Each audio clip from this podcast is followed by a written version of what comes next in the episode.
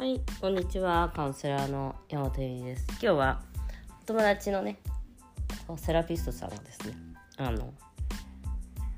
え、そうだな、ですねっていうふうに言われたっていう、その、セックス、セックスというのはスキンシップの害虫であると。まあ、愛情、いわゆる、まあ、最たるものだと思いますね。その、害虫そうですね。あの本当は、えっと、エネルギーとエネルギーの交換であるんですけどセクシャリティの問題っていうのは。セクスセクシャリティセクシャリティというものは。ただし、えっと、まあ基本的にはそのセルフスキンシップという言い方をしたりとか、まあ、なでなでメソッドであったりとかするんですけど自分で結構満たせるものであるんです。でもその大切さを知らずに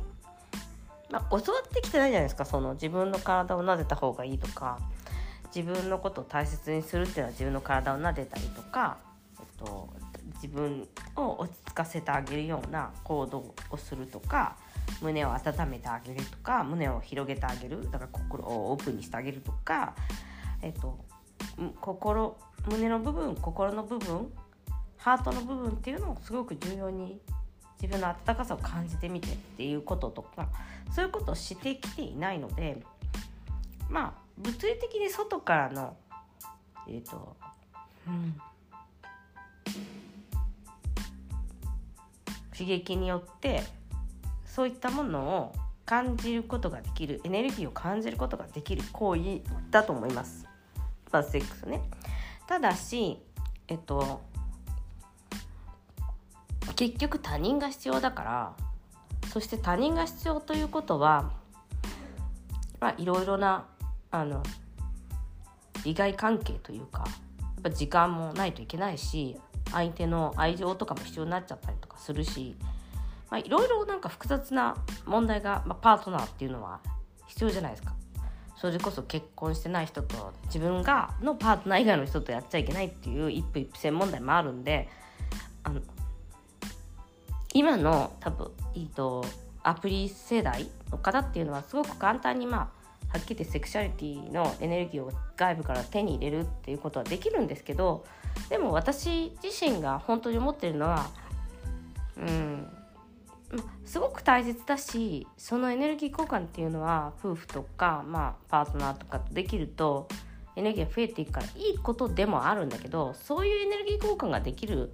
セクシャリティっていうのは本当に実はすごく難しくてそれは自分の中にエネルギーがすごく余ったりとかしてないと無理じゃないですか交換相手から交換して自分を入れていくっていうのは。なので、えっと、自分だけが気持ちいい思いをお互いがしたいと思っていたらやっぱりその欲と欲のぶつかり合いの部分なんでエゴの部分なんで難しいんですよ。みんな簡単にそうやって楽しくできるだろうと思うんだけど実はすごい難しい。コーラスみたいな感じなんで難しいことでなおかつやっぱパートナーも必要だしってなると、えっと、やっぱりそのセルフスキンシップじゃないけどスキンシップを外注し続けることっていうことの愚かさっていうものに私は気づくですよね。その。結局誰が触っても分かんない誰がえ目つぶっちゃったら誰が触ってくれてるかなんて分かんないじゃないですか。ね、だから自分で触っても分かんない同じなんです。そこで自分の体を安心させたりとか、えーと、こう認めさせてあげたりとか理解させてあげるその自分の体って大切なんだよとかここにあるんだよとかあなた大切なんだよとかその落ち着いてとかそういうエネルギーそういうそういう、えっと、メッセージを常日頃、と、頭の中で送りたいと思ってもできないとしても体を触ってあげる優しく触ってあげるということでそのメッセージを常に送ってあげることができるのがやっぱりそのなでなでメソッドだってね。だからその他人は必要なくなるっていうかその、まあ、もちろんその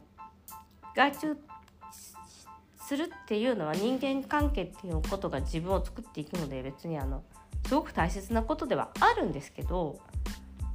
あのそれがないと私自身がエネルギーがないとか魅力がないとか生きてる価値がないみたいなものではないんですよね実際ね。でなんでそんなにやっぱりだからそのセクシャリティがそんなに魅力的かっていうとやっぱり子孫を残したりとかするために必要だった行為でもあるしやっぱりあの人をこう愛するというか垣根深く愛するっていうことの素晴らしさを教えてくれる体感させてくれるものだとは思うんですそこでは。ただし、えっと、別に体感しなくても知ってるものだからに一人一人持ってるものだからなんかそれにあえてあの依存する必要もないっていうか、うん、まあ思いますね。ただまああのなかなかそのうんだからみんなほら自分を愛することができないから他人から愛された時にその自分を愛するっていう自分でそんなに悪くないなっていうふうに感じることができてまあ、でもそれは自分を愛してくれてるってことだから自分がどれだけ価値があるかっていうことを感じさせてくれる行為であるということでしかないんですよねだからいわゆる恋に落ちるとかも。なのでそのその人とか物とか行為とかをに、えっと、重きを置いてしまうとやはりその本当の大切な部分の自分っていうものを失っちゃう時があるで失ってしまうのがやっぱり依存なんですよね。だからそのそういうふうに私をちやほやしてくれる人がいれば私は気分がよく入れるみたいな。いやいやそんなものは本当は必要ないんだよっていうことを理解しないといけなくてそれはもう本当セルフラブじゃないけどセルフラブっていうのはだからその自分をただ単に頭の中であら自分大好きとかじゃなくて本当に愛し体で愛してあげるっていうことだと思います。足を触ってあげるとかマッサージしてあげるとかもそうだし、えっとうん、自分自身に大好きって言ってあげるとかもそうだしあとなんかこう、うんまあ、足の裏とかそういう自分がいつもなんか無視されてるような場所っていうことものを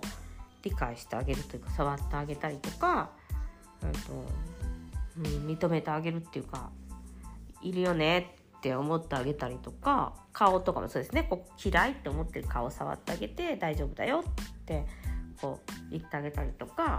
あとまあ、あの自分嫌いな場所例えばなんか痴漢とかにねあっちゃったりとかするとその触られた場所とか大嫌いになったりするんですよ。あと胸が大きい人とかの結構コンプレックスあったりとかするんです。大きいことによっての嫌な思いとかしてるから。だからそういう人もまあ触ってあげて大丈夫だよっていうその大好きだよっていうその部分を理解してあげるっていうことを自分でやってあげないとダメなんですね。これって。他人にいくらなんか綺麗だよとか言わせて満足しようとするんですけど大体それは本当にダメなダメな子ダメではないんだけどあんまり役に立たないんだよね。やっぱり自分の中自分を大切にするのは自分だから。それがあるとやっぱ他人も大切にしてくれるようになるのでその指の先まで自分を愛してあげるみたいな。爪の先っていうのかっていうことがすごく大切でそれは自分の爪の先まで大切に扱ってあげるっていうことですね。はい、ということでセクシャリティはスキンシップの害虫であるかもね とい